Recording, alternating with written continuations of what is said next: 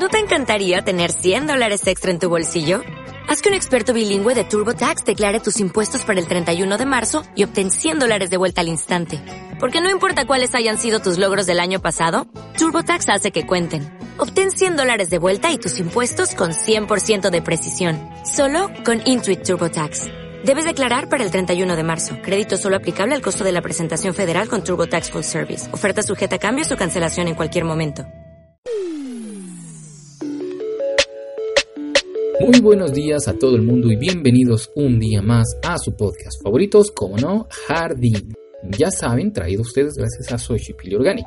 Aquí como siempre encontrarás consejos, tips, noticias y un montón, pero un montón de información para mejorar tu jardín y cuidar el medio ambiente. Como ya saben, mi nombre es Amadeo, experto en agricultura urbana.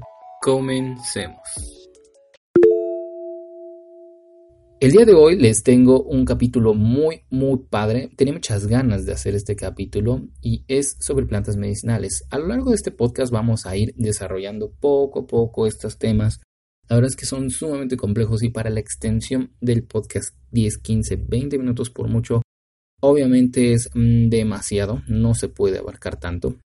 Pero por lo menos en este, en este episodio vamos a hablar sobre las bases de las plantas medicinales, un poquito de historia, eh, sobre algunas plantas medicinales que yo les recomiendo tener, sobre todo si van empezando. La verdad es que si puedo decir un resumen acerca de plantas medicinales, es que casi todas o todas las plantas tienen un principio activo que pueden ayudar o no al ser humano. A veces esos principios eh, en dosis súper pequeñitas pueden ayudarnos en una dosis un poco más elevada puede, puede ser incluso un veneno. Así que tengamos cuidado eh, agarremos esto con pincitas, informémonos, ¿por qué no? Ya saben, pregúntenme lo que quieran.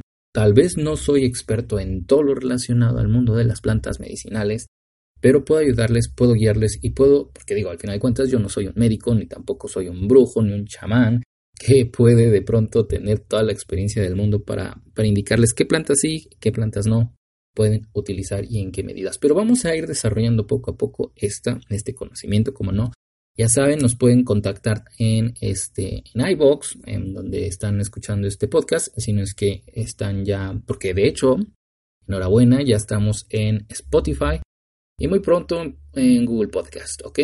Y pues nada, comencemos. Las plantas medicinales son conocidas desde tiempos inmemorables. Creo que esto es obvio. Muchos de nuestras abuelas conocen estas plantas, así que no es de no es ninguna sorpresa saber que estas plantas medicinales de hecho fueron el origen de la medicina actual. Nuestros antepasados observaban que gracias al consumo de algunas plantas lograban mejorar el estado físico de sus compañeros. A estas personas las llamaban curanderos y aunque tal vez hoy día no gozan de mucha fama, les debemos mucho, mucho para la medicina actual, para eh, inclusive la ciencia misma, ¿no? Estas observaciones que hacían cuando de pronto se tomaban, se comían una planta y no comían otra, por ejemplo, y, mejorar su estado físico. No nos consta realmente cómo fue el proceso, pero a sabiendas del desarrollo de la ciencia, podemos, eh, podemos imaginarnos cómo fue todo este proceso del desarrollo de las plantas medicinales junto a la humanidad. También probablemente fue importante el momento en el que el hombre se volvió, dejó de ser nómada y empezó a generar agricultura y empezó a cultivar sus propios alimentos cuando empezaba a darse cuenta de qué pasaba con estas plantas o inclusive las plantas medicinales bien podrían ser una de las razones principales para que el hombre se dejara de ser nómada, ¿no? Al encontrar algunas plantas que de las cuales podía obtener beneficio, eh, dejar de ser nómada y empezar a cultivarlas pudo haber sido parte importantísima para el desarrollo y la evolución del ser humano. Las plantas medicinales son fantásticas, la verdad es que yo soy un fan de ellas, sobre todo porque son huelen súper bien y algunas tienen algunos otros beneficios, además de ser medicinales como tal y beneficios para el ser humano, también para la huerta urbana. Aquí iremos poco a poco abarcando las mejores y más conocidas, así como las que más recomendadas para nuestros huertos urbanos cuando vamos comenzando que como ya saben, yo soy amante de estos huertos urbanos y siempre seré un activo promotor de que todos tengan el propio en casa. Primero vamos a ver unos datos curiosos sobre estas plantas que además de acompañarnos, obviamente, en nuestros huertos urbanos, también hacen las de curanderas a veces en nuestras casas, ¿eh? así que hay que tenerles mucho respeto. Se les llama plantas medicinales a todas aquellas que se usan en su totalidad o en partes con el fin de curar a una persona o animal. En partes pueden ser, obviamente, flores, tallos, hojas, raíces, semillas, etc. o alguna mezcla de estas. La acción terapéutica de estas plantas se debe a sus principios activos que contiene cada una. La ciencia y la medicina se han beneficiado mucho de los descubrimientos de estos principios activos, y aunque en general se ha logrado aislar, sintetizar y producir en masa estos compuestos para crear las medicinas que hoy día conocemos. Los tratamientos con base en plantas medicinales siguen y seguirán siendo importantes para el ser humano, tanto en las comunidades alejadas de los centros de salud, por ejemplo, en donde de hecho pareciera ser más importante el uso de estas alternativas medicinales a las mismas medicinas que pueden o no llegar a estos lejanos lugares etcétera, o así como comunidades que están aisladas completamente de la civilización. Si bien el uso de especies vegetales con fin terapéutico es muy antiguo, en un principio estuvo ligado a la magia. Cada población construyó sus creencias en un intento de comprender su medio inmediato. Algunas culturas hasta el día de hoy conservan estas creencias y la ciencia ha venido a explicar críticamente cada planta, cada extracto, cada fórmula, hallando precisamente estos principios activos responsables de la actividad biológica y al final de que nos mejoremos, ¿no? O de que podamos hacer algo con ellas para mejorar nuestra salud. Aunque yo como biólogo que soy, estoy testigo del gran avance de parte de los miles de científicos dedicados a esta gran tarea. Aún queda mucho por hacer, de hecho, todos los años se hacen nuevos descubrimientos y en resumen, la naturaleza nunca deja de sorprendernos. Ahora hablemos sobre las plantas medicinales que yo particularmente les recomiendo para iniciar su botiquín orgánico, por llamarlo de alguna manera, que de hecho no suena nada mal, ¿eh? Probablemente tenga que hacer un episodio o un, grupo de episodios de podcast sobre cómo hacer de estas plantas un botiquín para casa, ¿no? Digo, y sus usos más comunes, ¿no? Porque hay un montón, de verdad. Hay tanto contenido alrededor de las plantas medicinales que de hecho estoy pensando en hacer un post semanal para, para, para mi Instagram. De hecho, vayan por favor, no se olviden de seguirnos en Instagram, arroba soshipiliorg. Por allá nos vemos. Pero bueno, Regresando a lo de las plantas medicinales para tu huerto urbano, sobre todo si vas empezando son tres, o por lo menos los que en este episodio, mm, ya que realmente podríamos estar todo el día aquí hablando sobre las plantas medicinales y sus propiedades, por lo menos una de las tres de mis favoritas, tal vez dentro de mi top 5, top 10 de plantas medicinales y que además me encantan cada una de ellas, tienen un olor delicioso. Bueno, el ajo no tanto, pero ya les adelanto, el ajo es una de ellas que este es un clásico de clásicos. Y además de ser una planta fantástica para dejar plagas dentro de nuestro huerto, también funciona contra problemas respiratorios, para controlar gripe y regular el colesterol. Imagínense, y esas solamente son tres de las propiedades tal vez más comúnmente conocidas. Otro, y este sí huele delicioso y sabe exquisito, es el apio. Suele ser recomendado para malestares estomacales y para tratamientos contra la gastritis. Este, esta planta me encanta como barrera de pronto en algunos, este, bueno, en algunas este, composiciones del huerto urbano. Ya algún día hablaremos también de la rotación de cultivos en nuestro huerto urbano.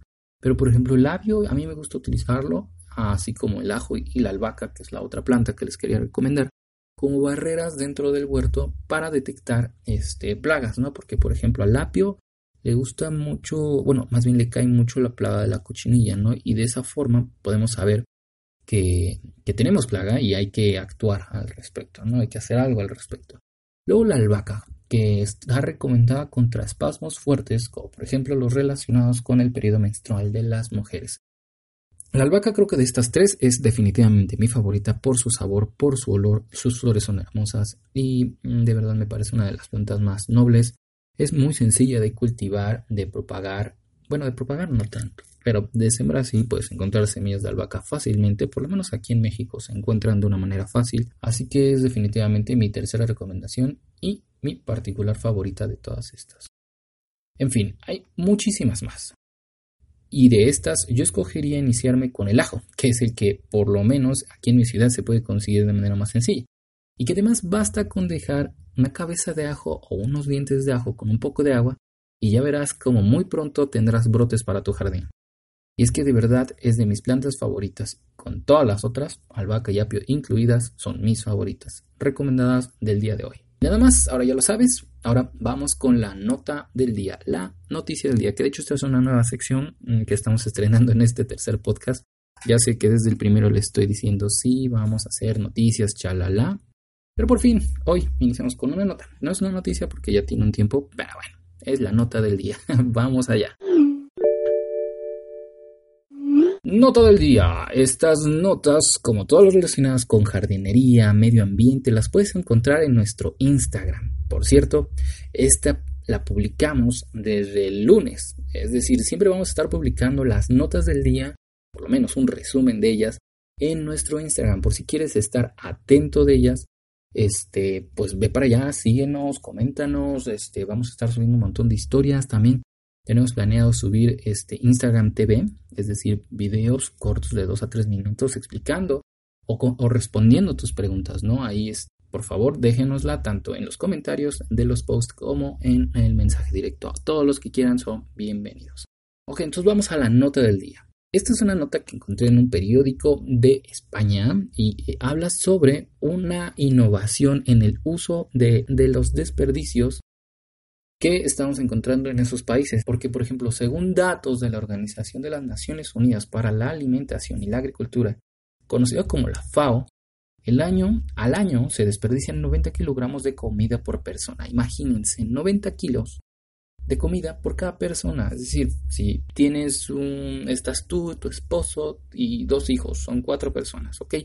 Adivinen que al año, en promedio, ustedes cuatro van a estar desperdiciando 360 kilos de comida. Imagínense, ¿qué no podrían hacer de comida? Y solamente para poner en contexto, una comida promedio de un adulto debe pesar entre 200, 300 gramos, más o menos alrededor de eso, puede ser que más, depende de la dieta, pero imaginemos que en promedio son 200 gramos.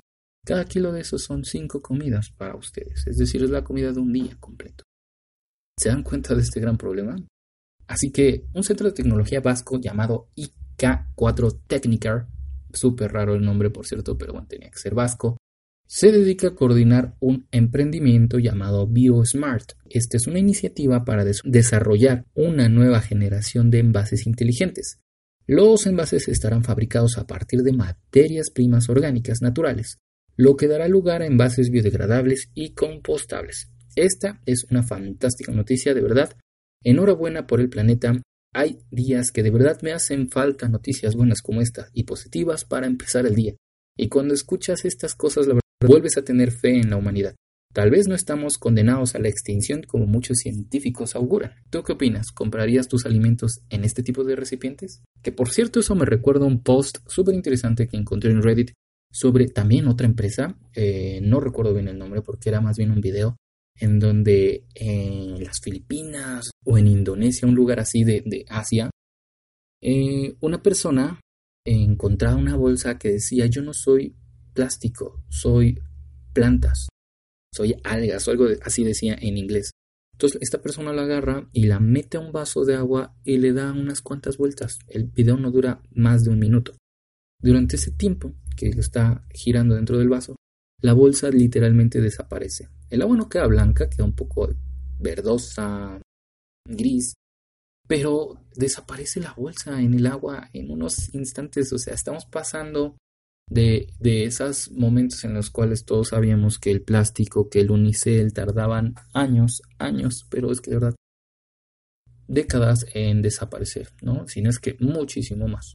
Pues bueno, ahora estamos llegando a ver tecnologías ecotecnologías, biotecnología, que nos está ayudando a mejorar estas cosas. De verdad, yo tengo fe en todo esto y es una de las razones más importantes por las cuales hago este podcast.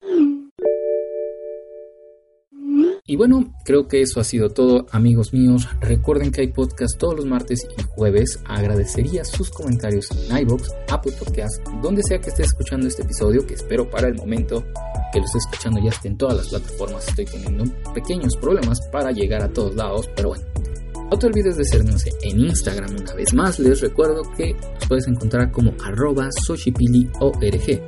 Mándanos por ahí todas tus preguntas, sugerencias, las fotos de tu jardín, lo que sea. Ahí estamos súper activos con noticias, compartiendo tus imágenes y en general creando y creciendo cada día más esta hermosa comunidad. Para acabar, la frase de hoy es un refrán popular ruso. Quien conoce la naturaleza no debería estar nunca enfermo. Nos vemos en la próxima. Adiós.